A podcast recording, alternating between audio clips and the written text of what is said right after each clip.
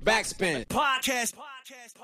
Hallo und herzlich willkommen zu einer neuen Folge Backspin Podcast. Mein Name ist Katha und ich habe heute Besuch von dem Rapper und Produzenten Jupiter. Schön, dass du da bist.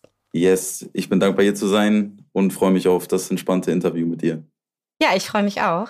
Äh, du bist tatsächlich der erste Gast, den ich nach einer bisschen längeren Pause hier bei mir sitzen habe, weil die letzten Monate natürlich im Sommer mit Festivals und Konzerten äh, geflutet waren.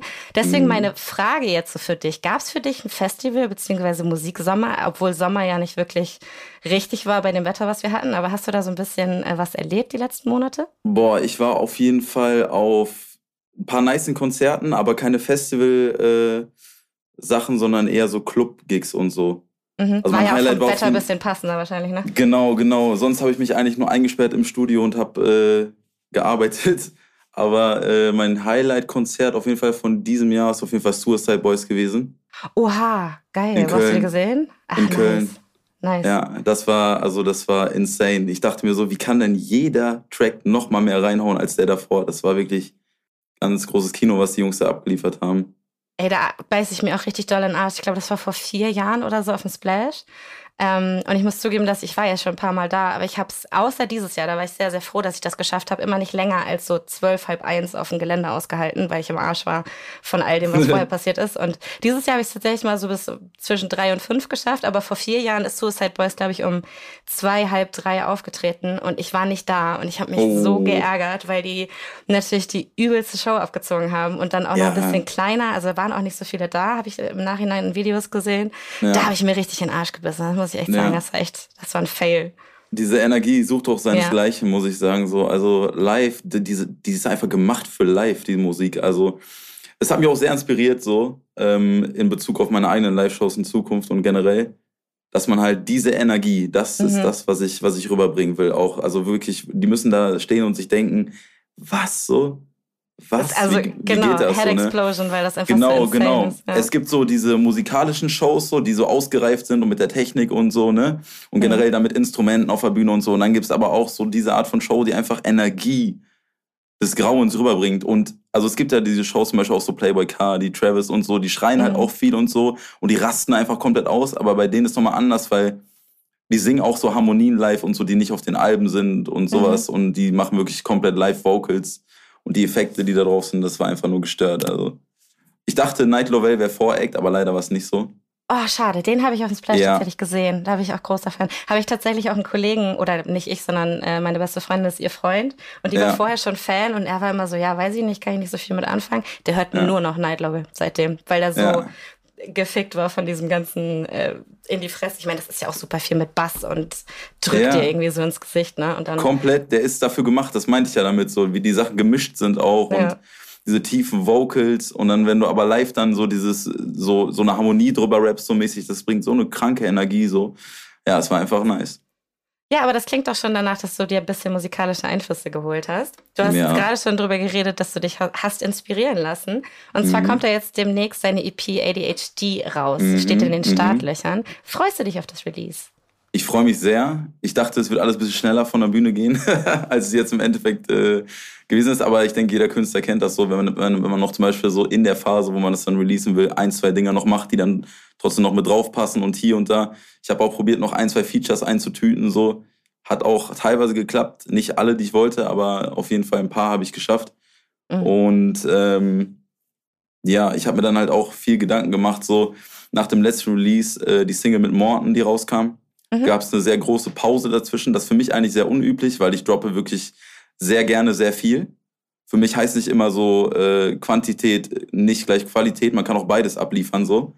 Mhm. Ähm, und dann dachte ich mir so, nach der Single war irgendwie so gefühlt eine Single zu wenig. Ich wollte ein bisschen mehr so den Leuten geben, weil das so wirklich krass ankam und äh, die den wirklich geliebt haben, den Song so. Meine, meine Community, Community und auch die von Morten so. Und ähm, auch die Story, wie das entstanden ist und so, war alles super perfekt, so einfach nice. Und dann dachte ich mir, komm, musst du noch ein bisschen einen draufsetzen, weil ich finde, eine Single so kann heutzutage fast jeder machen so. Ja. Aber so ein rundes Ding mit Konzept und generell auch der Titel passt zu den Songs, so hier und da. Äh, gibt es soundtechnisch auch viele Spielereien, die sich wie so ein roter Faden durchziehen. Also produktionstechnisch auch habe ich da einen hohen Ansatz auch mäßig an die Kunst, die ich selber mache, auch, dass man da so einen roten Faden halt drin hat, so, ne? Ja, safe. Also wir gehen auch noch ein bisschen. Das dauert dann. Genau, wir gehen noch ein bisschen auf deine Art und Weise, wie du an Musik rangehst und ans Produzieren gehen wir auch noch drauf ein. Sehr Aber gerne. Habe ich sehr oft, ähm, wenn ich mit Leuten spreche, ähm, dieser, dieser Eigenanspruch ne? und dann auch dieser Perfektionismus, der dann irgendwie hintersteht, dass es dann auch schwer ist, das abzugeben und zu sagen, das reicht jetzt so. Ich meine, ja, du hast ja. es jetzt, du hast es jetzt quasi fertig gemacht. Das heißt, wir können uns darauf freuen, dass da ja. ein, äh, ein Kunstwerk rauskommt. Aber ich glaube, da verzeiht dir das auch jeder Fan, dass das mal zwei, drei Wochen länger gedauert hat. Ja, ich denke, es ist auch cooler, wenn man dann einfach am Ende ein rundes Produkt hat, wo man wo man merkt, okay, das ist alles, also sitzt halt, ist rund, mhm. anstatt dass da irgendwie auf Krampf irgendwelche Entscheidungen getätigt wurden. Weil ich hatte es erst so, ich wollte erst das Single droppen, dann wollte ich eine Doppelsingle droppen, dann waren es auf einmal drei, dann waren es auf einmal vier, dann waren es auf einmal fünf, dann waren es sechs und dann meinte ich noch, ey, lass den auch noch mit draufnehmen und so. Da wurde ich aber schon gebremst so und ne, von meinem Team auch, die, die meinten dann so, ey, sechs ist perfekt, so, ist eine gute mhm. Anzahl und ähm, ja, erste Single ist draußen, Eckstein, die ist ja letztens rausgekommen. So ein bisschen hausiger mhm. Sommerrap, würde ich sagen. Eigentlich war ja auch geplant, dass es Ende Juli schon kommt und so. Gut, aber ähm, wir haben ja auch den, den Sommer nach hinten verschoben. Ich meine, wir haben genau, jetzt Mitte, genau. Mitte September und es sind irgendwie 30 Grad draußen. Deswegen ja, passt das dann ja. trotzdem vielleicht. Genau. Ganz gut das ist auch das Ding. Ich finde, Musik sollte man auch nicht immer von der Jahreszeit abhängig machen, weil man das release. So, das ist. Nicht immer nicht, so. Nicht immer Haftbefehl äh, äh, Räubermusik im Winter machen. Ja. Das funktioniert nicht immer. Ja, safe. Ja. So. Ähm, ich habe einen Pressetext von dir bekommen, als ich mich mit dir auseinandergesetzt habe. Und da steht drin, dass du dich als, ähm, also 2023 quasi nochmal als Newcomer beweisen möchtest. Du bist mhm. jetzt aber auch schon seit 2019 zumindest bei Spotify unterwegs. Mhm. Das heißt, das ist jetzt vom, von der Zeit nicht unbedingt mhm. Newcomer. Ja. Was ist deiner Meinung nach oder was definiert dich gerade als Newcomer? Was würdest du sagen? Boah, also das Ding ist, ich sehe es, also die Zeit bis hierhin sehe ich alles so ein bisschen als Warm-up. Mhm. Und das sind auch, also im Laufe meiner bis jetzt jungen Karriere so, würde ich sagen, sind auch einige Dinge passiert, die passieren mussten, damit ich die in Zukunft nicht mehr mache, diese Fehler. Mhm. So, deswegen, ähm, also sei es jetzt irgendwelche Leute, die man um sich hatte oder irgendwelche Sachen, die falsch gelaufen sind. Auch Kommunikation, ganz großes Thema bei, äh, bei Artis und dem Team drumherum. Ähm, auch Ego, mal beiseite mhm. schieben. Auch die Leute um einen herum müssen das auch lernen. Und wenn man dann mit den falschen Leuten ist, das kann so eine explosive Gruppendynamik annehmen. So. Und das habe ich ähm, auf jeden Fall früh gelernt, beziehungsweise bis jetzt zu dem Punkt, an dem ich jetzt gerade bin. Und ähm, warum ich mich als Newcomer identifiziere, weil ich am Endeffekt noch keinen Big Hit hatte oder so, sondern im Untergrund die Gerüchteküche brodelt, würde ich sagen. So einige Leute, Leute haben den Namen gehört, so aber ich sag dir ehrlich, ich habe mich auch ein bisschen zu wenig mit meinem Image auch beschäftigt und generell auch mit Marketing hier und da. Und deswegen habe ich mich 100% auf die Musik immer fokussiert, aber das darum hat halt ein bisschen gehinkt, immer so ein bisschen. Mhm. Und jetzt gerade fühle ich mich so, als würde ich das so richtig für mich finden auch. Also, also wie, du definierst wie, dich im Grunde einfach nochmal neu. Genau, auf jeden Fall, ja. Und nach der EP wird auch nächstes Jahr auch komplett neuer Sound kommen und äh, da können wir dann nachher nochmal ein bisschen in Detail drauf eingehen, so. Ähm, aber grundsätzlich sehe ich das so, als war das jetzt alles so Bootcamp. Mhm. Training. Ich habe mich auch ganz, also seit Corona angefangen hat, habe ich mich nur im Studio eingeschlossen. Ich war wirklich jeden Tag im Studio, habe an meinen Skills halt gearbeitet, an meinen Fähigkeiten so, weil ich dachte, ey, wann ich, wenn ich jetzt so, wann dann hast du nochmal die Chance, einfach die ganze Zeit Mucke zu machen. So. Mhm. Und das habe ich dann für mich genutzt, um dieses Skillset quasi jetzt mitzunehmen für die ganzen Sachen, die in Zukunft kommen. So. Nee, kann ich total nachvollziehen. Und ich meine, ganz ehrlich, ich habe auch schon mit, mit KünstlerInnen gesprochen, die, die über fünf oder über sieben Jahre irgendwie schon Musik gemacht haben und sich trotzdem ja. noch als Untergrund, beziehungsweise dann vielleicht auch Newcomer für andere Leute äh, identifiziert haben. Ich finde das einfach ja. spannend, weil ähm, das ja so variiert. Ne? Bei manchen ist es nach zwei Jahren schon so, nee, ich bin jetzt hier der, der Big Hit. Und manche sagen, nee, ich brauche erstmal meine Findungsphase, ja. bevor ich weiß, wer ich so als Künstler bin. Ja, da, man muss auch immer aufpassen, finde ich. Man muss selber wissen, auch was man will. Also ich persönlich möchte keine Laufbahn haben, äh, so ein TikTok-Hit, ein Jahr mhm. Hype und danach vergessen einen alle, weil man nichts Zeitloses gemacht hat. So finde ich schwierig so. Ja, Für mich persönlich. Aber ich äh, kann es verstehen, wenn Leute das chasen auch so. Weil es ist nun mal so, dass im Musikgeschäft auch viel Geld ist. Und wenn Leute das äh, für einen Plan, die Ahnung davon haben und generell das kalkulieren wie ein, wie ein Unternehmen, mhm dann macht das schon Sinn so. Aber wenn man wirklich diesen künstlerischen Anspruch hat und das 20, 30, 40, 50 Jahre machen will, ich will irgendwann in so einem Big Ass Studio sitzen und Filmmusik vielleicht produzieren. Geil, ja. Mal schauen so, also das ist, das weiß man noch nicht, wo man dann landet, ne? Aber ich will auf jeden Fall alles machen und immer aus der Komfortzone auch wieder rausgehen. Und deswegen ist wichtig, sich immer wieder selbst neu zu erfinden und äh, als Künstler auch diese Energie zu behalten und Hunger zu behalten. So. Ja, total. Äh, du hast jetzt lange Zeit lang mit dem Kollektiv Villa Untergrund zusammengearbeitet. Yes. Und ähm, das, also bevor du dich quasi jetzt auf dich, Jupiter mhm. Solo-Artist konzentriert hast. Mhm. Was meinst du, obwohl du das quasi hinter dir gelassen hast, was meinst du, was für Vorteile gab es da für dich oder gibt es vielleicht heute noch mit, mit einem Kollektiv zusammenzuarbeiten, mit mehreren Boah. kreativen Köpfen? Also in der Hochphase war es immer so geil, da in dieser, also es war wirklich eine Villa, wo wir wirklich äh, die ganze Zeit nur kreativen Stuff gemacht haben. Mhm. Und äh, das ist halt voll krass, weil im Endeffekt, man geht nur ins Studio, vom Studio in der Küche oder so, man bleibt so unterwegs Thema hängen, weil alle irgendwie eine krasse Story haben, alle machen irgendwas Kreatives. Wir hatten DJs, Website-Leute, äh, Leute, die Raves geplant haben, Veranstaltungen geplant haben, ähm, Business-Leute von verschiedener Art, Trader, also da ging alles äh, ein und aus in dem Haus so. Und das ist natürlich voll krass, dieser Input, da, der, da, der da mitschwingt und was man da alles mitnehmen kann. Und ich bin den Jungs auch super dankbar nach wie vor, dass ich diese Chance hatte, da quasi mein, ähm, ja, mein Werdegang quasi auch so ein bisschen aufzubauen. Mhm. Aber man muss dazu sagen, so davor, bevor ich die Jungs kennengelernt hatte, hatte ich auch schon mein eigenes Studio und habe mein Ding so gemacht. Und ähm, bin dann da so mäßig reingerutscht quasi durch einen Kumpel so, den ich dann aus Zufall irgendwo bei einer Party gesehen habe und dann sind wir ins Gespräch gekommen. Ähm, und dann meinte er, ja, was machst du denn so für Musik? Da habe ich ihm so ein paar Skizzen auf Handy gezeigt. Und dann danach, nach der Party, hat er so gefragt, was ich mache. Und da meinte ich ja eigentlich nichts, so zu Hause ein bisschen chillen und so. Und dann meinte er, komm mal ins Studio, ich will sehen, was du drauf hast. Mhm. Und da habe ich One Take, ich habe einen Beat gehört von ihm, und dann meinte ich so, One Take, okay, lass laufen, so, gib mir die Spur, ich mache eine Hook. Und das war dann unser erster Song, der über das Label kam quasi so. Ach krass, so schnell kann also es gehen dann, ne? Ja, das ja. hat alles so voll funktioniert und ähm, über die Zeit haben sich halt einfach äh, menschliche Wege auseinander äh, bewegt und vor allem auch musikalische Visionen sind unterschiedlich. Mhm. Ähm, genau, ja, mehr gibt es da eigentlich auch wirklich nicht zu sagen so. Naja, aber es ist ja also zusammengefasst einfach ein guter Stepping Stone anscheinend für dich gewesen und auch irgendwie ja. eine Erfahrung, wie man in der Szene funktionieren kann oder muss oder was auch immer. Also voll, voll. Wenn man und so die Jungs viele hatten auch ein gutes Köpfe Netzwerk. Ja, genau, genau, das Netzwerk ja. ist wichtig. In so einem Kollektiv ist, glaube ich, das Netzwerk der größte Punkt, der cool ist so. Mhm. Und man muss verdammt stark sein, um das alleine durchzuziehen. Also wenn man immer jemanden hat, auf den man irgendwie mit also über Probleme reden kann oder hier und da Selbstzweifel etc. pipapo, was man als Künstler halt so hat, diese Up and Downs. Mhm ähm, wenn man dann ein Kollektiv hat, was so ein bisschen den Rücken stärkt, ist schon, ist schon leichter. So mhm. alleine den Weg zu gehen, ist schon, das zeugt schon von Stärke auf jeden Fall. Natürlich. Ja. Also kann ich mir, kann ich mir sehr gut vorstellen. Aber was meinst du, hat sich deine Art, Musik zu machen, irgendwie geändert, seitdem du in einem kleineren Team arbeitest, beziehungsweise nicht mehr so viele Leute durchs Studio rennen und man die Ideen hin und her bounced? Auf jeden Fall, weil es gibt ja diesen Spruch, auch viele Köche verderben, äh, wie heißt das? Viele Köche versalzen verderben die, die Suppe, versalzen die Suppe oder, so? oder verderben ja. den Brei, keine Ahnung. Ja, was genau. wollte ich jetzt sagen? Ich bin scheiße mit Sprichwörtern. Aber ja, ich weiß, was du sagen Ja, so, ähm, das auf jeden Fall, weil jeder, und das ist auch jetzt, jetzt nicht böse, ist glaube ich auch nicht in jedem Kollektiv so, aber da war es halt so, jeder hatte aus, ne, aus Prinzip immer eine Meinung so. Mhm. Also man, das, man hat auch gemerkt, die konnten die Meinung auch nicht mal begründen oder so wirklich so, äh, ich sag mal, technisch oder fachmännisch so widerlegen oder so oder definieren, sondern einfach es wurde sagen, einfach was gesagt, sagen, um es zu sagen, ja. so, weißt ja, du, um Teil des Ganzen zu sein. Und das entwickelt irgendwann auch so eine toxische Gruppendynamik so. Und du selber als Künstler denkst dir, was laberst du so, weißt du? Ja. Weil wenn man nicht mal eine Kick, eine, eine Kick von einer Hi-Hat zum Beispiel unterscheiden muss, äh, kann oder so, dann denkt man sich als Produzent, Bro, so, who you talking to, so, weißt du, so. Ja, safe.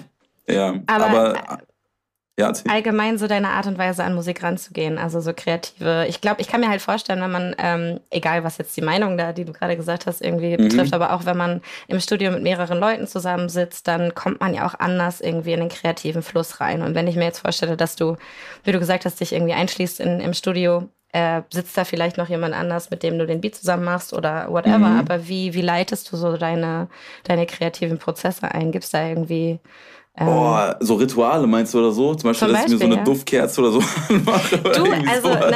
ne, whatever's working. Also ich meinte ja, jetzt ja. aber eher so, also manche, manche KünstlerInnen fangen ja zum Beispiel mit einem Text an, wo sie dann irgendwie, mhm. ne, weil sie was runterschreiben wollen. Andere müssen erstmal ein Beat machen, um dann irgendwie einen Text zu schreiben. Das mhm. ist ja, mhm. da ist ja jeder irgendwie unterschiedlich. Manche Künstler machen auch alles durcheinander. Ich voll, also, voll. weiß ja nicht, wie du da Also so bei mir ist es so, ich kann ja mal kurz erzählen, so damals war auch äh, in dem Kollektiv war das dann so, dass man sich halt zusammen auch hingesetzt hat, ein Beat lief und man hat dann geschrieben. Einer war Mhm. zum Beispiel sehr, sehr stark im Schreiben, hat auch Erfahrungen im Battle Rap unter anderem gesammelt und ähm, war also sehr, sehr gut im Schreiben gewesen. Andere hatte Gefühl für Melodien. Das war ich zum Beispiel so, für Toplines und so. Ja. Dann halt produktionstechnisch hatte einer seine Stärken und wir haben halt äh, wirklich gut unsere Stärken auch gegenseitig genutzt so.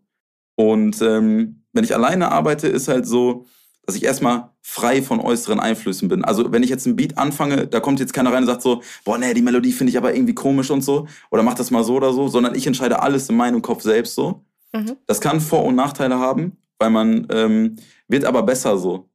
Während, also umso länger man das macht, umso besser wird man darin, die richtigen Fragen zu stellen und wirklich das. Richtige drin zu behalten. Und man merkt auch, ob, ob wirklich was cool ist.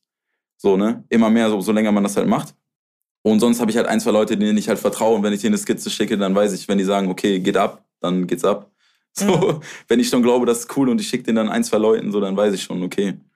Weil es auch cool, so im Freundeskreis Leute zu haben, die wissen, was cool ist. Die machen nicht unbedingt selber Kunst oder so. Oder sind nicht selbst was Kreatives, aber das sind so Tastemaker, weißt du? Die Ja, wissen zum klar. Beispiel, was cool aussieht oder wie man sich. Äh, die haben einfach Auge für Ästhetik und solche Leute sind auch sehr, sehr wichtig. Ja, absolut. Und äh, also Und- solch, ich glaube, so ohne Input von außen geht schon auch, aber man muss sich ja auch Mhm. manchmal irgendwie selber checken, ne? Also Genau, man, man will ja auch Ideen hin und her bouncen und dadurch entstehen dann wieder neue Sachen und ne? Das Ja, ist natürlich total. ganz klar. Und aber meine Arbeitsweise, was du ja gefragt hattest, so im Studio, ist eigentlich, ich sitze hier, höre Samples durch, tatsächlich, tweak die dann noch so ein bisschen rum, wie ich meine, so, pack da ein paar Effekte drauf, pitch die runter, etc. pipapo.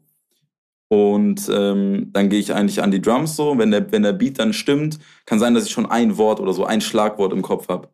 Mhm. Und dann nehme ich das auf und aus diesem Wort entsteht dann der ganze Song. Und nach 20 Minuten sitze ich hier und denk so, hey, wie ist das eigentlich passiert, so weißt du?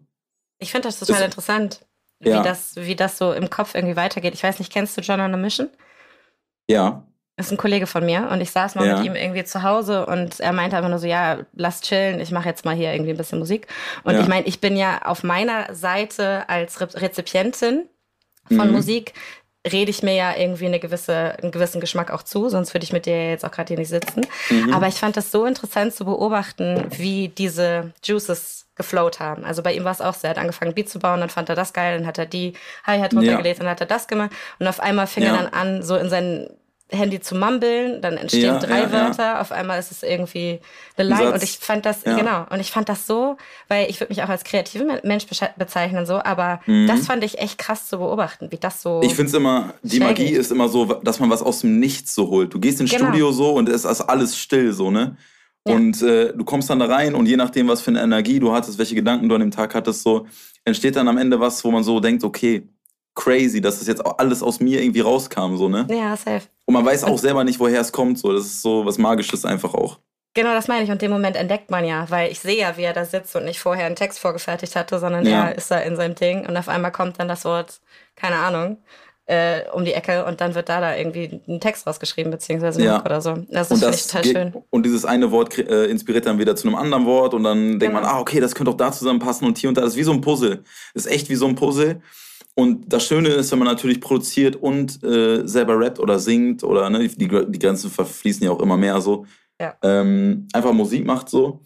Ähm, dann ist auch schön, weil man hat ja auf jedes, jeden Aspekt Einfluss. Also wenn ich jetzt sage, ey, an der Stelle will ich sowas in dem Beat machen und so, kann ich das direkt machen, Ja. nachdem ich aufgenommen habe, weil ich eh hier noch sitze und das ist halt wirklich eine geile Freiheit, die ich mir auch auf jeden Fall erarbeiten wollte, Mhm. weil ich hasse es, auf andere Leute ab, von, also von anderen abhängig zu sein. Das ist auch ein Grund, warum ich nicht mehr im Kollektiv bin so. Ja. Weil man muss alles immer tausendmal gegenchecken und äh, belegen, dass, dass es wirklich Hand und Fuß hat, was man meint und so. Irgendwann dachte ich mir so, ey, ganz ehrlich, so, ich weiß Dann es so, ich, ich mache einfach, so, weißt du. Ich mache einfach so. Es gibt auch auch ein, zwei Skills, die ich gerne noch hätte, so zum Beispiel so Covers machen oder so, äh, so Coverart oder auch Klamottendesign und sowas. Aber der Weg ist bestimmt noch lang, gucken wir mal. Du hast ja noch ein, du bist ja noch Newcomer, ne? Du hast ja noch einiges Genau, genau. Ähm. äh, halber, halber Newcomer mit, mit, äh, mit Erfahrung auf jeden Fall, ja.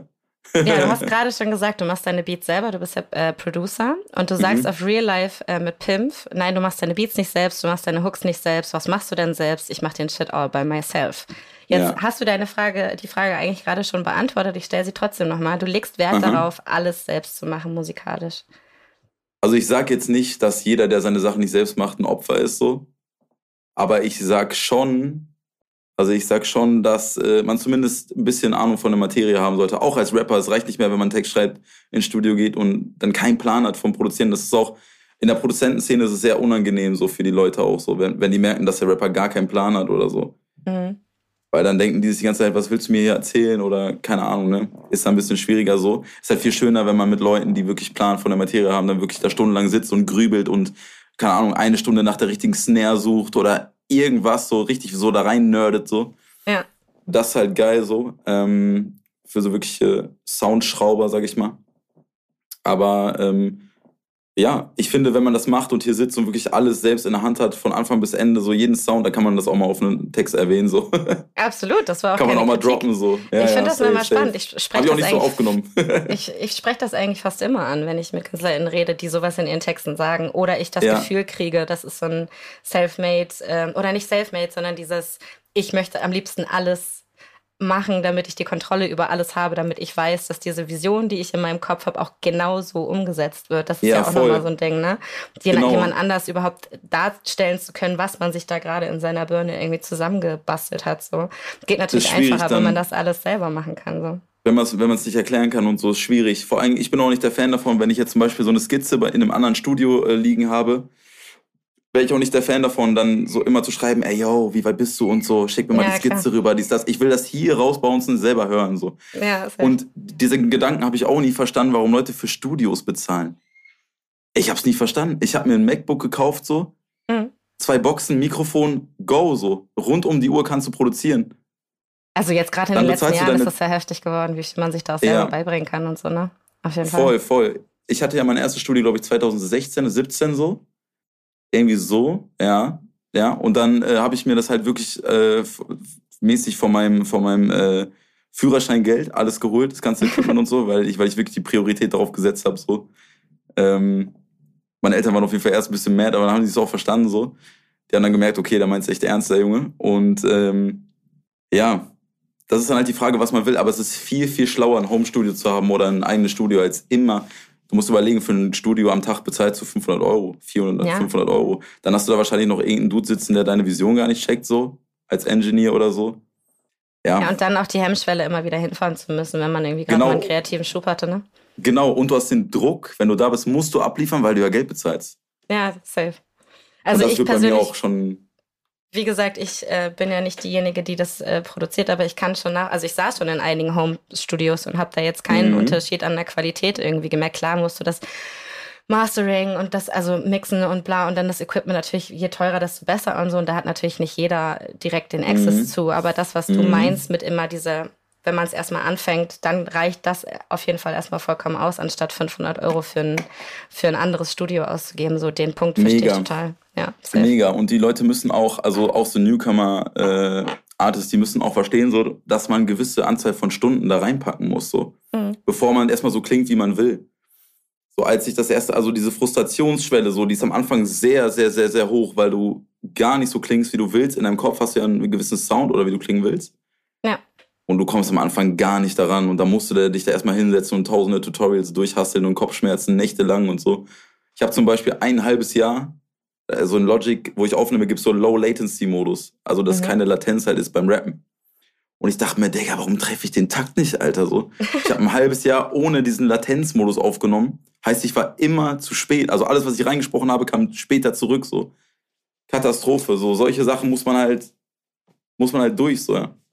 Aber das ist ja auch der Weg, den man irgendwie gehen muss, damit man sich ein langfristiges Wissen über diese, diese Sache aneignet. Ne? Also deswegen, ja. das unterscheidet dann vielleicht irgendwie den einen TikTok-Hit von jemandem, der sich über ein paar Jahre ein bisschen etabliert und sich selber musikalisch findet und versteht, was für Musiker da eigentlich Unnormal. Macht. Unnormal. Die Intentionen haben sich halt auch krass geändert, so bei Leuten, die Musik machen. Damals hat man das einfach gemacht, weil es schön ist und weil man es liebt, so ich will jetzt auch nicht so diese Boomer-Meinung hier spreaden von wegen, ah ja, die, die jungen Kids, die kommen von der Seite, machen einen Song und ne. Ich, ich meine das gar nicht so, wie es vielleicht rüberkommt, so, ne. Aber ich finde schon, man merkt so, wenn Leute es wirklich lieben oder nicht so, ne. Absolut. Und ich finde aber ja. auch, also es gibt halt das eine und das andere. Also ich habe ja mit Leuten zu tun, die genauso wie du irgendwie super viel Wert auf ähm, Selfmade und authentisch und mhm. sowas äh, legen. Und dann gibt es natürlich eben auch auf der anderen Seite die ganz blöd gesagt, jetzt TikTok-RapperInnen, die irgendwie einen Hit hatten und dann Ja. war es das so. Hat beides Ja, für mich seine Substanz, Berechtigung. so.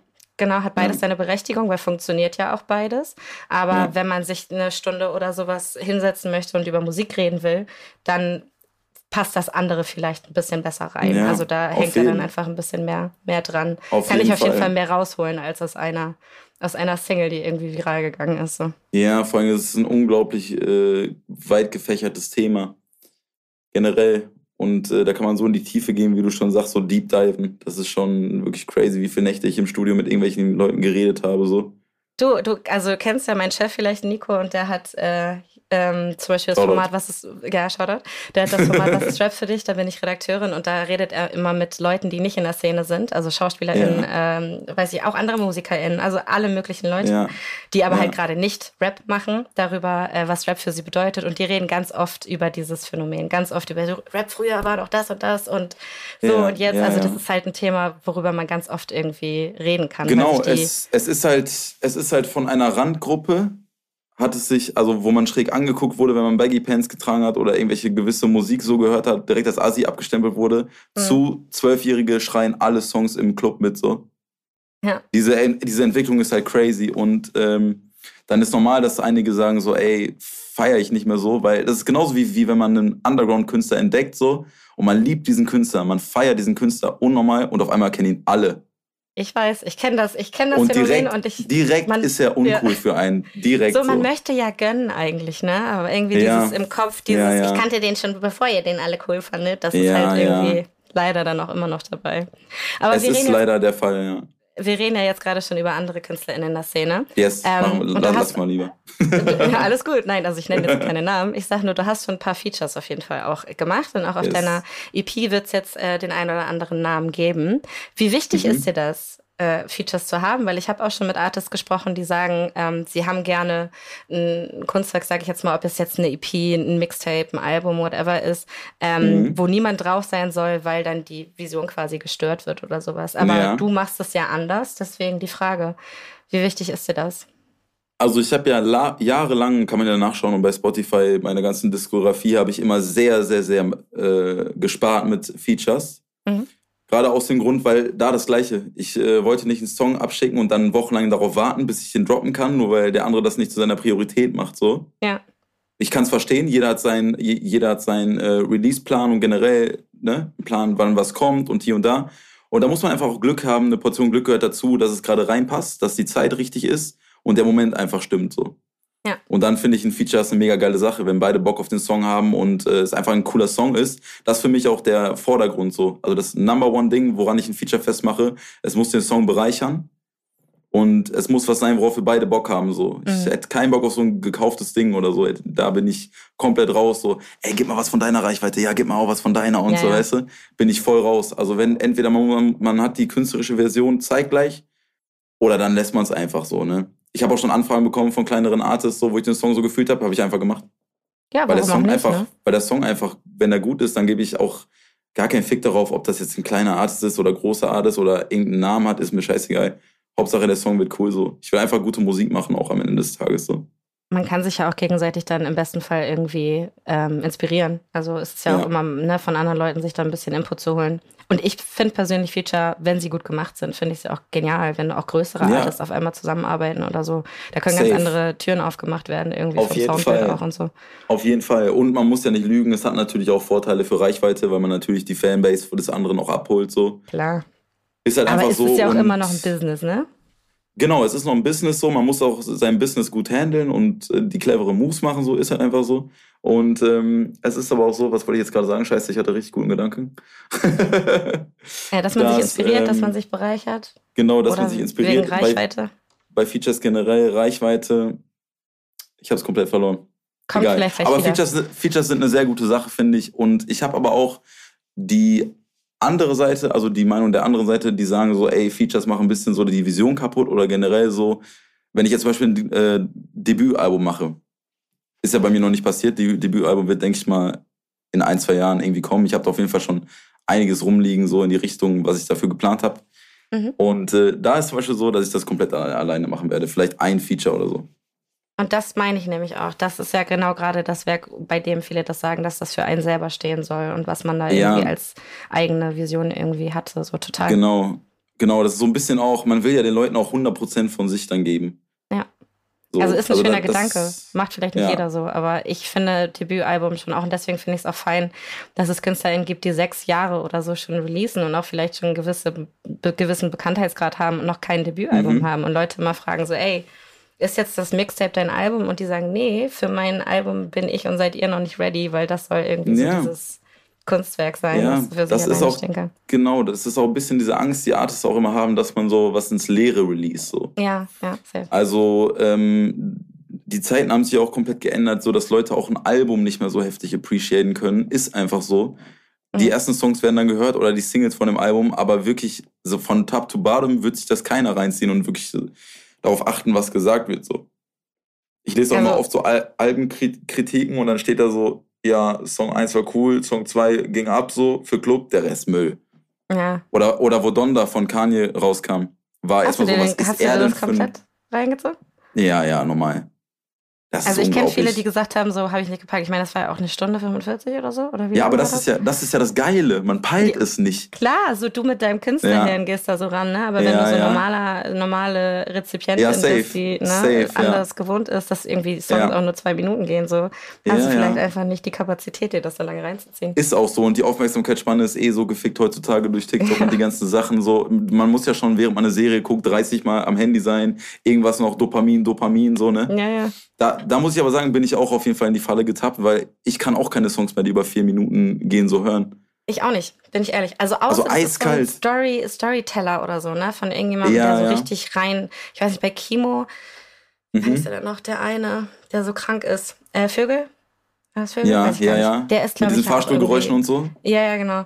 Mit diesen ganzen da, Sounds. gut, Kimo-Album ist, äh, Kimo-Tracks sind sowieso in dem ganzen Ding und in der Szene, das ist ja das Album des Jahres gewesen, Ja. letztes Jahr und so, da einigen wir Ja, uns alle ja. drauf, alles gut. Aber das ist, sind so, das sind so Songs, wo ich dann auch wirklich zuhöre und denke, das kann mir dann auch mal sechs Minuten gehen. Aber sonst bin ich auch so ein 3, 30, 3, Mhm. Mag das auch schon die Mensch Grenze. Da ist wirklich schon die genau. Grenze so. Ich feiere wirklich so 1,50 bis 2,30 so, sage ich dir ganz ehrlich. Das ist so. Es kommt bei mir drauf an. Also ich finde, Auch manchmal ist es auch auch einfach beim zu wenig. Ja gut, das kannst Ja. du jetzt besser beurteilen als ich. Aber ich finde so, Ja, wenn ich, ja. wenn ich KünstlerInnen habe, auf deren Musik ich mich total freue und dann kommt auf einmal Mhm. nur so ein Zwei-Minuten-Track, dann bin ich so, Mhm.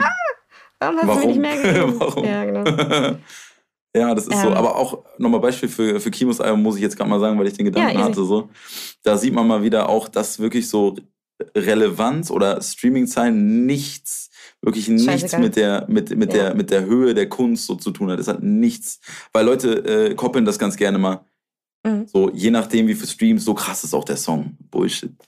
Ist auch Blödsinn. Wirklich Bullshit. Also so. ich meine, klar, er ist jetzt auch ein bisschen irgendwie Szenekind geworden, muss man ehrlich sagen. Also es war dann auch Mhm. echt, ähm, das war auch so die Zeit, als ich angefangen habe, so ein bisschen mehr Musikjournalismus zu machen. Und das war Mhm. was überall in allen Podcasts, in allen äh, Talks Thema. zwischen Rap-Nerds, ne? Äh, Mann weiß Ja. so eine krasseste Geschichte und Ja, so. Ich war einverstanden damit, ich sah das, habe das genauso gesehen, aber Mhm. ähm, ich finde auch, also, okay, das führt jetzt alles jetzt zu weit, aber also dieses Thema von das Album trotzdem noch relevant ist, so das hat das für mich halt irgendwie auch ein bisschen gezeigt. Das ist dann natürlich ein bisschen ja, voll, voll, voll. nischiger oder so, ne? Aber die Leute nehmen Ja. sich, die wirklich Bock haben, sich damit auseinanderzusetzen, die nehmen sich dann eben auch die Zeit, um das zu machen, wenn Ja. es sich halt lohnt.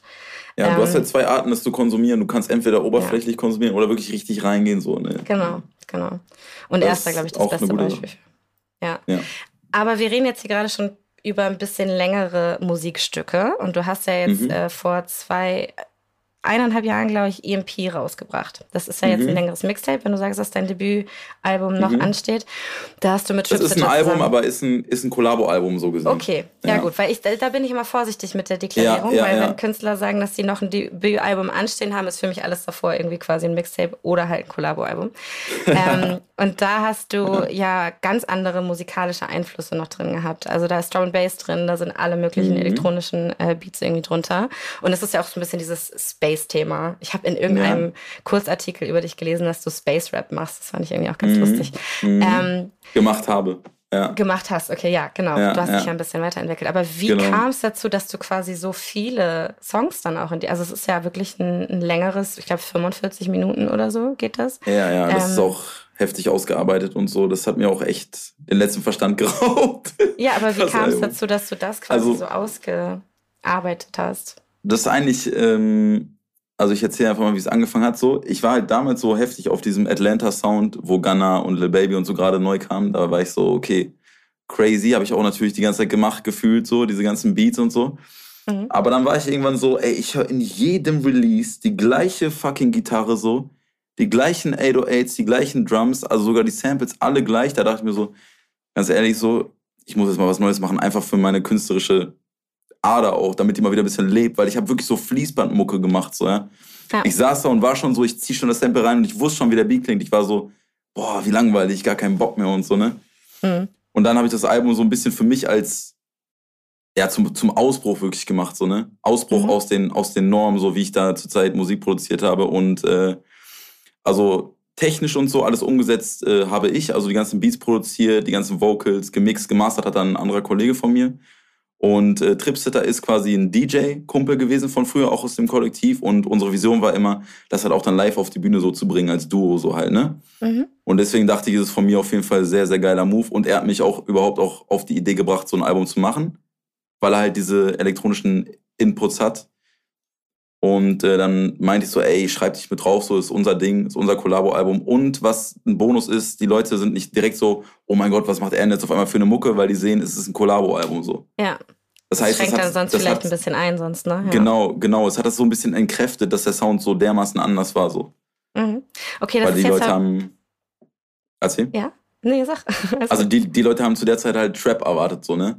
Ja, also wolltest du ein bisschen mit der Sounds Norm brechen. Ja, okay. Genau, genau. Dann, äh, nee, dann übrigt sich die Frage nicht, aber es interessiert mich trotzdem. Ich weiß, das Mhm. Release ist schon ein bisschen länger her, aber ich finde, man Mhm. hört trotzdem auch nach, also den Releasen Releasen danach, dass du der elektronischen Musik nicht abgeneigt bist und du redest ja auch in deinen Songs irgendwie ähm, über Raves oder Losgehen oder Mhm. sowas.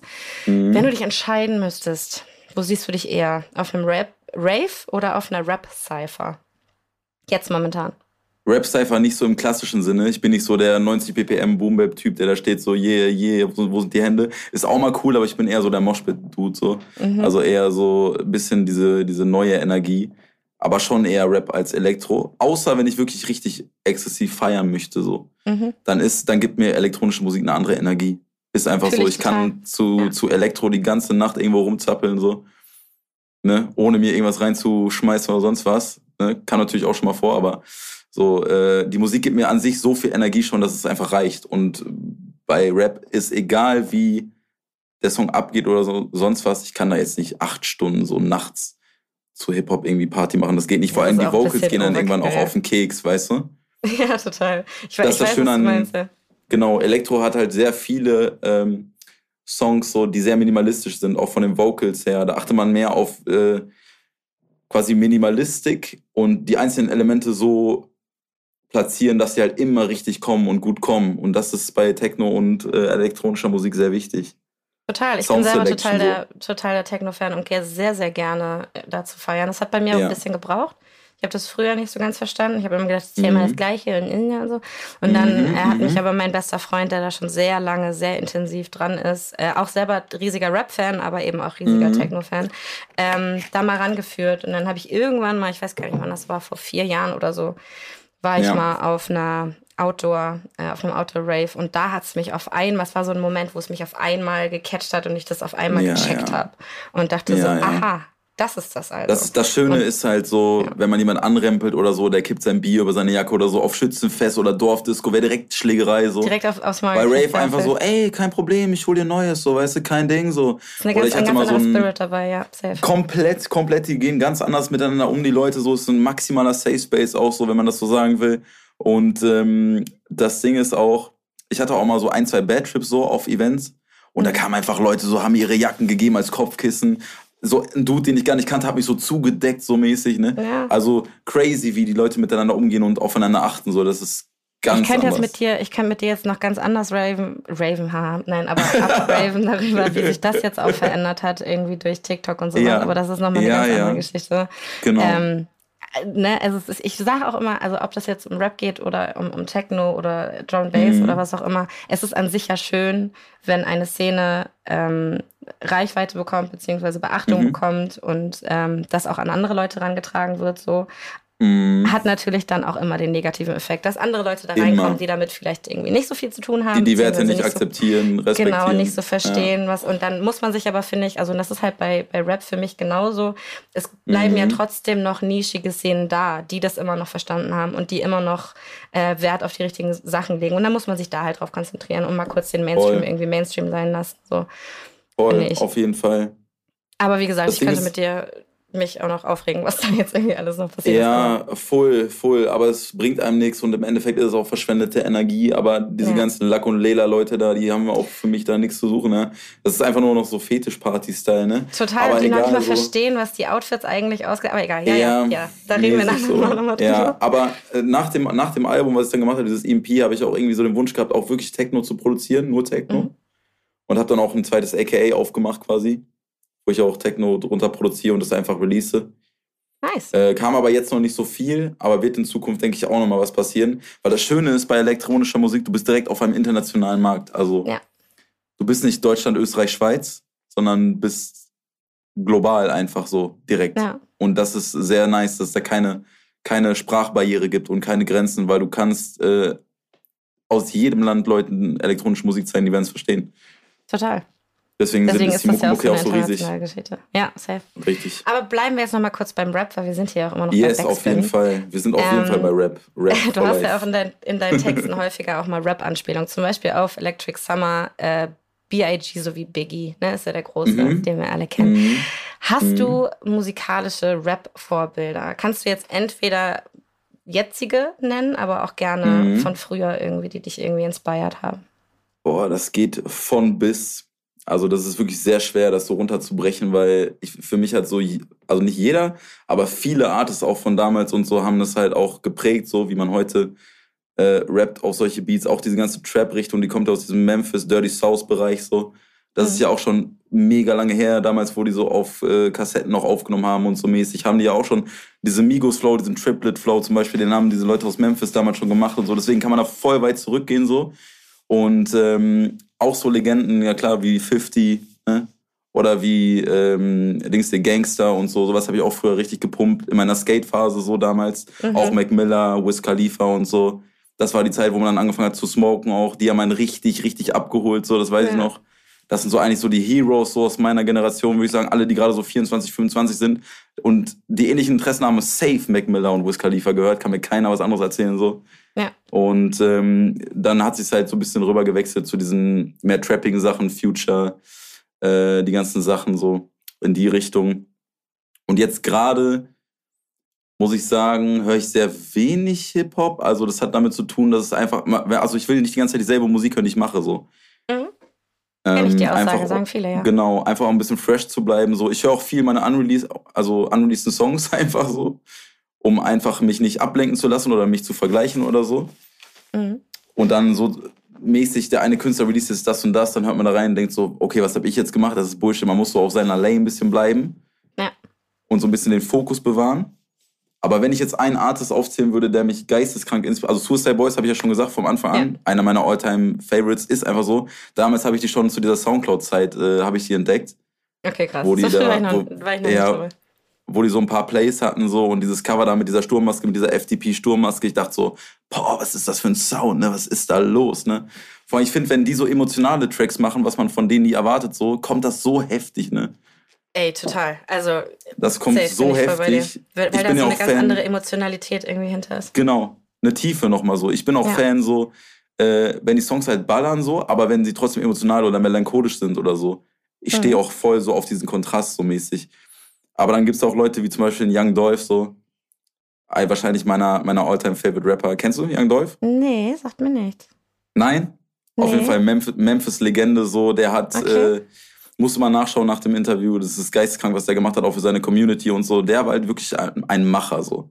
Ja. Ein nee, richtiger Macher der hat in seinem Viertel auch die ganze Zeit irgendwelche Sachen ausgegeben für die Leute und äh, irgendwelchen armen Leuten die ganze Zeit geholfen. Oder da gibt es so eine Story, so, die spricht eigentlich Bände über ihn so.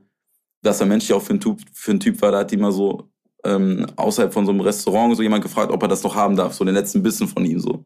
Mhm. Und er ist so reingegangen, hat ihm einfach so ein ganzes Menü geordert, so weißt du? Ja.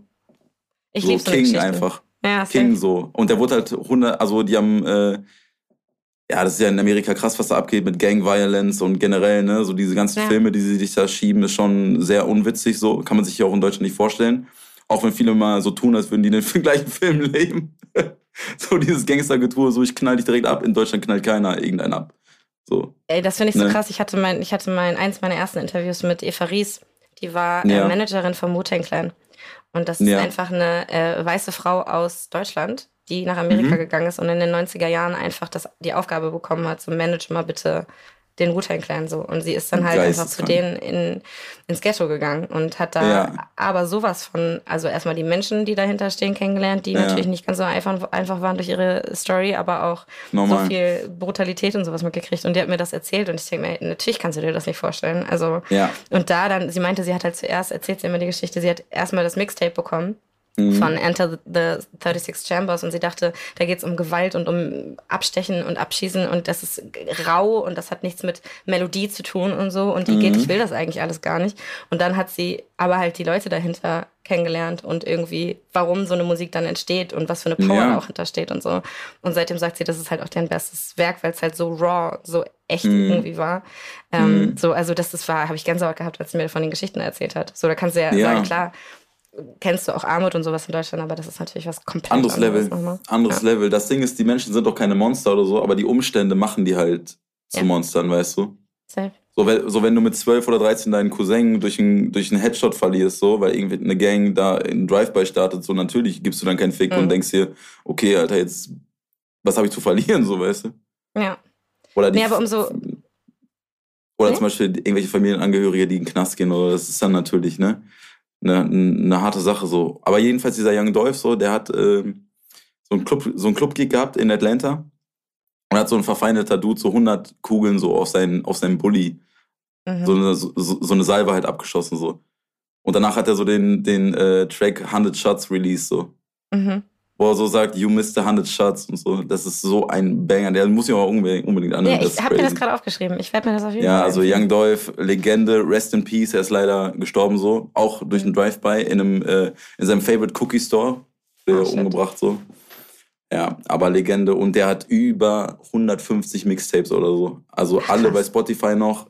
Diese ganzen alten Tapes, auch wo diese Local DJs sich mit den Rappern so mäßig connected haben und das dann so mhm. auf deren DJ-Tapes gepackt haben. Das hat er auch alles durch, diese ganze Gucci Mane Mixtape äh, Hasse, so hat er alles gemacht, so.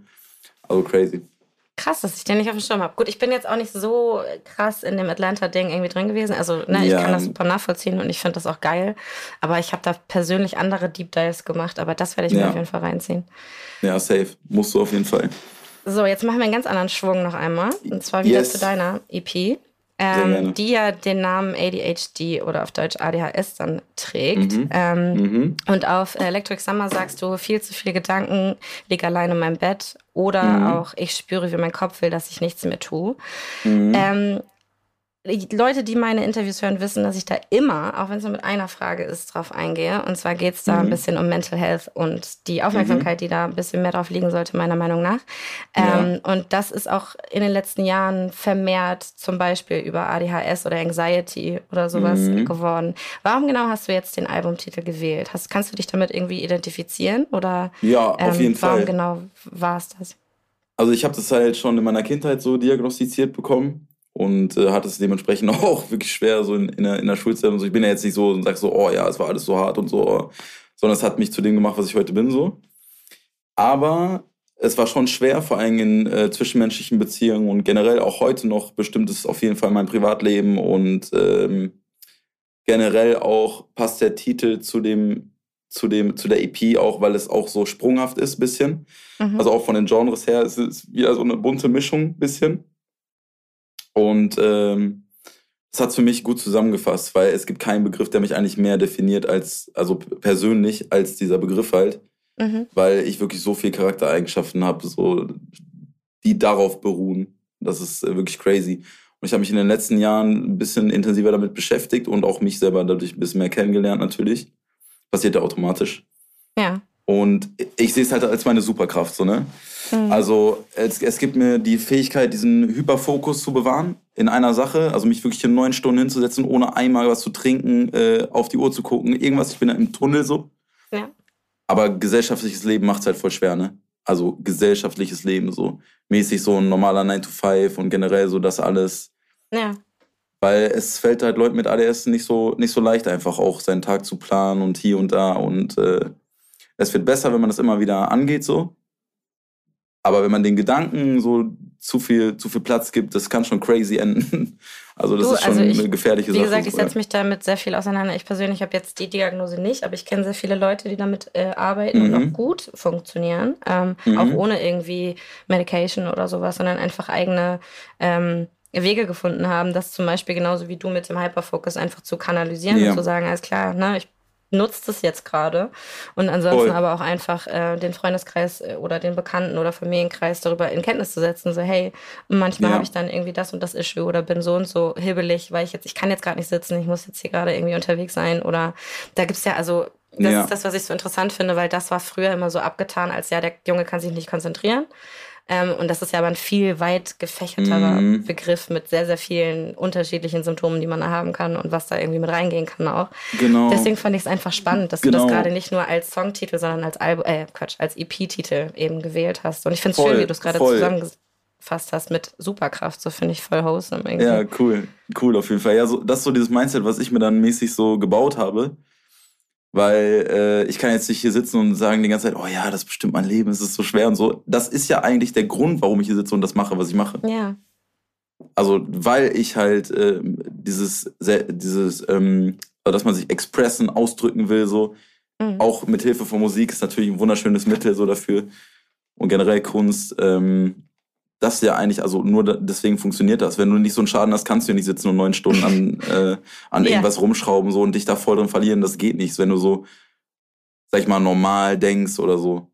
Ne? Du, ich habe hier Leute sitzen gehabt und wie gesagt, ich kann in jeder Folge, die ich aufnehme, kann ich Mental Health zu einem Thema machen, weil genau das auch ja. das Ding ist. Irgendwie hat jeder seine Issues, weswegen er irgendwie den Drang hat, sich auszudrücken und Absolut. da was Kreatives draus zu machen. Vor allem, wenn man ja. mental komplett gesund ist in dieser verrückten Welt, dann stimmt auch irgendwas nicht. Also Absolut. man muss einen leichten Schaden haben, so ja. Also bei dem, vor allem in den letzten Jahren, wie sich alles so geändert hat, ist schon völlig verrückt so. Aber deswegen machen wir Musik, weil wir mit Politik und dem ganzen Bums nichts zu tun haben wollen und äh, genau. Würdest du sagen, dass du unbeschwert an die Musik rangehen kannst oder ist das schon eine verkrampftere oh, Geschichte?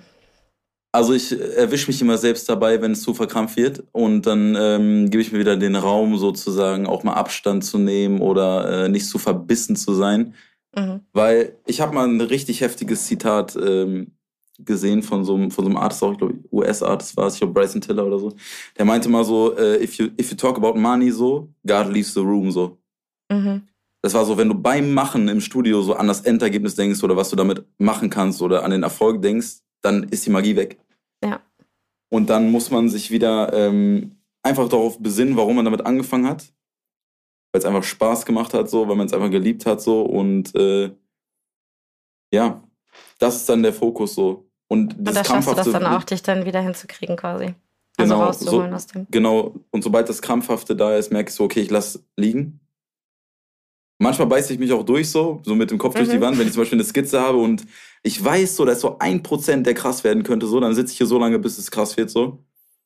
Aber manchmal ist auch, ähm, egal was man, wie man probiert, dann ist, ist noch irgendwelche technische Schwierigkeiten, dann ist noch, ne, kommt auch auf den Tag an, so, dann lass ich so einfach liegen, so, und nehme ja. Abstand zu der Sache. Das ähm, du hast jetzt vorhin, haben wir ja schon mal drüber geredet, dass du dich ein Stück weit manchmal, oder wir haben uns beide ein bisschen darüber aufgeregt, wie die Szene sich jetzt so äh, entwickelt mhm. hat, beziehungsweise was es da für Leute gibt, ähm, die mhm. eben so, ja, Fame geil sind zum Beispiel oder einfach nach mhm. diesem einen Song lechzen oder sowas. Ähm, mhm.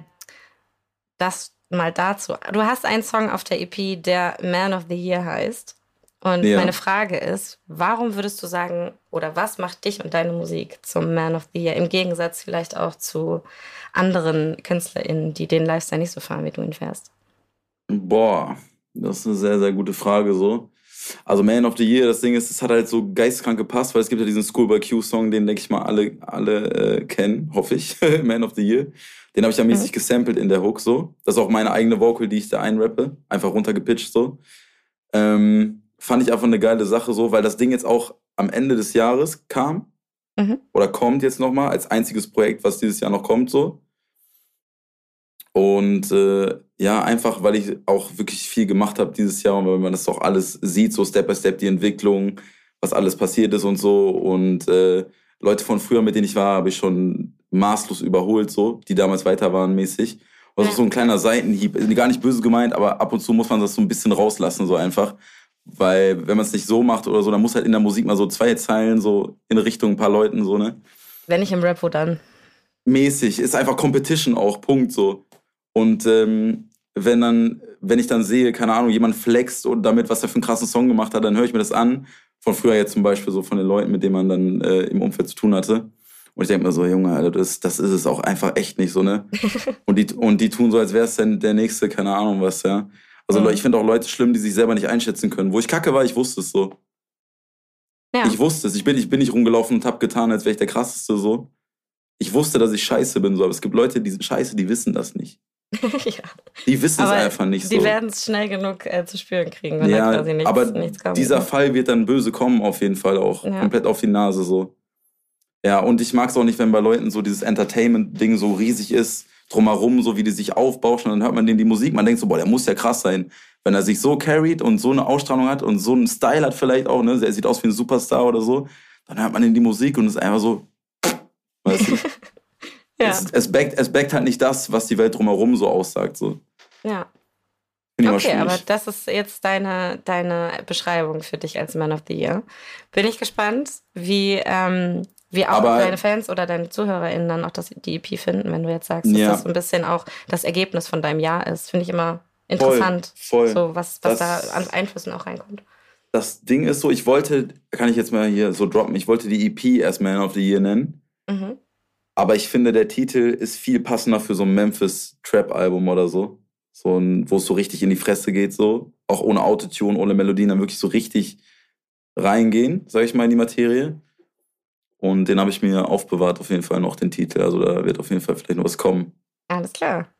Können wir gespannt sein. Deswegen kommen wir jetzt ja. auch schon zu meiner letzten Frage. Ähm, yes. Was sind für dich so die nächsten Meilensteine, die anstehen? Du musst jetzt nicht unbedingt von welchen Daten oder Releases mhm. oder so reden, sondern einfach, was mhm. jetzt quasi nach, der, nach dem Release von deiner EP für dich gerade irgendwie, worauf du gerade so hinarbeitest. Ja, also ich habe, ähm, ich bin immer Fan davon, das einfach zu machen und nicht zu sagen. Okay, du musst so, ne? doch nichts also man kann sagen, nichts. Ja, ja, nee, ein paar Sachen kann ich aber, kann ich aber ein bisschen so anteasern, aber du weißt, was ich meine, ne? Ja, klar. Wenn man die ganze Zeit sagt, boah, ja, dann und das, wird, dann wird das passieren, it, ne? hier und da. Also, die ja Moves habe ich hier so geplant und dann passiert am Ende gar nichts, denkt man sich so, was ist er für einer, so, weißt du? Ja. Mag das auch nicht bei anderen Leuten so, aber jedenfalls kann ich schon sagen, dass der Sound auf jeden Fall wieder mehr rappiger wird, so. Rap-lastiger, diese ganzen Memphis-Trap-Einflüsse, wie ich schon meinte, so Suicide Boys Richtung äh, Young Dolph mäßig und so, die ganzen Sachen, die ich da erwähnt hatte auf jeden Fall mehr auf äh, so, so Abgehen bei Live-Shows getrimmt, mhm. so, weil ich habe gemerkt, ich habe sehr viele atmosphärische Sounds. Und wenn du nicht die Signalkette von einem Travis Scott live hast, dann klingst du halt wie ein abgeschossener Vogel, so weißt du, bei so atmosphärischen Songs oft so. Eiskalt ist so. Dann hast du vielleicht noch einen Soundmann, der das Autotune nicht einstellen kann, dann bist du schon ne, mhm. genatzt so. Deswegen habe ich mir gedacht, ich brauche Songs, die live halt krass funktionieren, wo man die Energie direkt spürt, wo die Leute auch easy mitbouncen können, so. Nicht mhm. so kompliziert, so. Einfach Banger, stumpf, so Leute checken, was abgeht. Okay, und dann das können wir so, uns quasi auch auf Live-Dates Live von dir freuen, wenn das rausgekommen ja, ja. ist. Auf, auf jeden Fall, auf jeden Fall. Mehr Live-Auftritte, Sound komplett switchen, die Ästhetik generell switchen, einfach absteppen, sich neu erfinden. Ich habe einige Pläne, auch was es angeht, auch ein, zwei Features, die offen sind, die krass wären. Kann man ja mal überlegen, wer in Deutschland Memphis Sound macht und wer da passen könnte. Kleines Quiz jetzt für die ZuhörerInnen, wer das sein könnte. Schreibt in die Kommentare. und ähm, nach der EP wird ein Jersey-Song kommen. Also dieses, du weißt, was Jersey ist, ne? Diese mhm. Musikrichtung. Ja, klar. Ja, da wird ein Song auf jeden Fall auf die Leute zukommen, so. Den habe ich mit meinem Homie SC gemacht. By the way, ich muss noch Shoutouts geben an, äh, an mein Team natürlich auch so, ne? Also SC ist mein Mixing Mastering Engineer. Der macht aber auch teilweise Beats, wo ich dann drauf gehe. Eigentlich rappe ich auch immer nur auf seine Beats, wenn dann. Der hat quasi hier das Studio mit mir, das teilen wir uns. Und es ist halt ein super Segen, so einfach einen Dude an seiner Seite zu haben, der die Vision checkt, künstlerisch, Natürlich, soundtechnisch. Und ähm, das bedeutet mir sehr, sehr viel, weil ich war jetzt sehr viel, sehr lange Zeit alleine so mit dem Sound und der Umsetzung und so.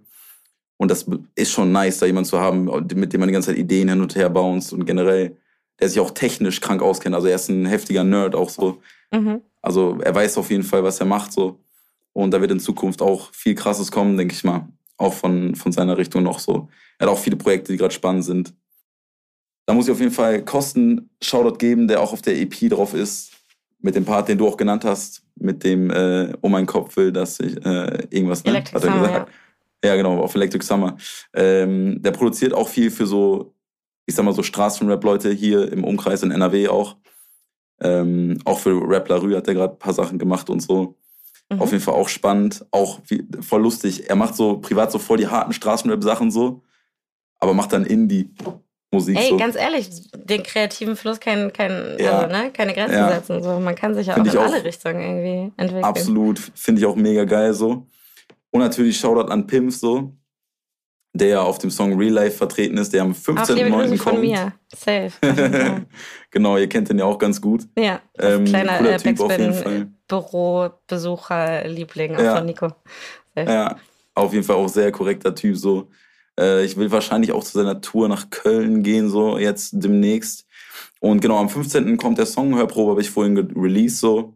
Ähm, Aber Interview sonst kommt ja dann danach. Das heißt, der ist dann ja schon draußen. Interview, das genau, Interview der ist dann schon draußen, also Genau. könnt ihr den jetzt auf jeden Fall streamen. ja, genau. Real Life Feed Pimp auf Spotify. Und zuletzt natürlich Shoutout, Shoutout an meine Managerin, ohne die das Interview auch nicht zustande gekommen wäre und generell so ein paar Moves so nicht zustande gekommen wären, weil sie leitet das auch so ein bisschen so im Hintergrund, sag ich mal. Das, was man nicht so sieht als Zuschauer, als Fan. Ja, das ist doch nice. Das finde Ja. ich echt einen schönen, einen schönen Abf Ab Abfluss. Abschluss, Entschuldigung. Abschluss ist auch gut. Wir reden jetzt aber auch schon seit einer. Stunde. Also ich fand, das war auch ein guter Fluss mit dir, deswegen passt das auch ganz Ja. gut. Ähm, Ja. Nee, also auf jeden Fall hört euch, hört euch die EP ADHD auf jeden Fall an. Mir persönlich hat sie sehr gut gefallen. Ähm, Das ihr könnt jetzt erstmal das äh, Interview hören, dann die EP, dann versteht ihr sie auch nochmal ein bisschen besser vielleicht. Alles das, was Jupiter, Jupiter mir gerade erzählt hat. Ich bin auf jeden Fall sehr gespannt, was ähm, noch von dir kommt als Newcomer. Oh. Und äh, worauf Ja. wir uns noch freuen können. Und ähm, ja, ich danke dir für deine Zeit. Einiges.